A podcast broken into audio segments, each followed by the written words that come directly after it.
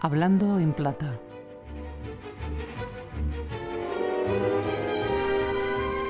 Aquí más de una vez en Hablando en Plata hemos ilustrado el uso de palabras que saltan de campos profesionales a nuestro día a día, nuestras palabras de diario, como aquella ropa que utilizábamos cada día frente a la ropa de los días de fiesta.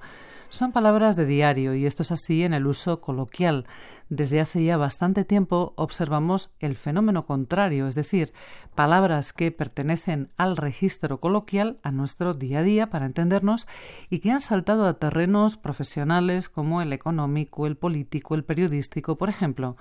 Ahí tenemos con la que está cayendo. Hace no muchos años decíamos que con la que está cayendo llévate el paraguas o con la que está cayendo no nos vamos de fin de semana y nos referíamos al tiempo.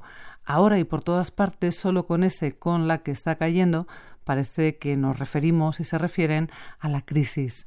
Cuando éramos niños e incluso ahora decíamos te ha tocado, te toca sin embargo, y por todas partes, nos hemos acostumbrado a leer y a oír ese lo que toca, es decir, lo que es obligado, lo que debe hacerse o lo que es preciso.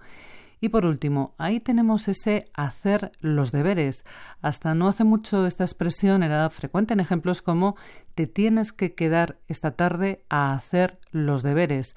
Para los que somos mayores, con ese hacer los deberes recordamos todas aquellas tardes inmensas de la infancia.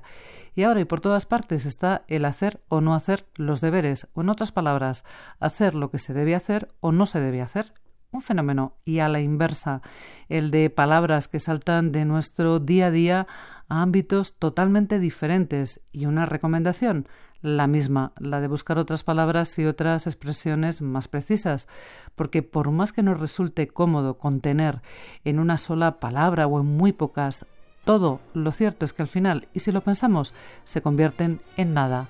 Hablando en plata, Amelia Fernández, Radio 5, Todo Noticias.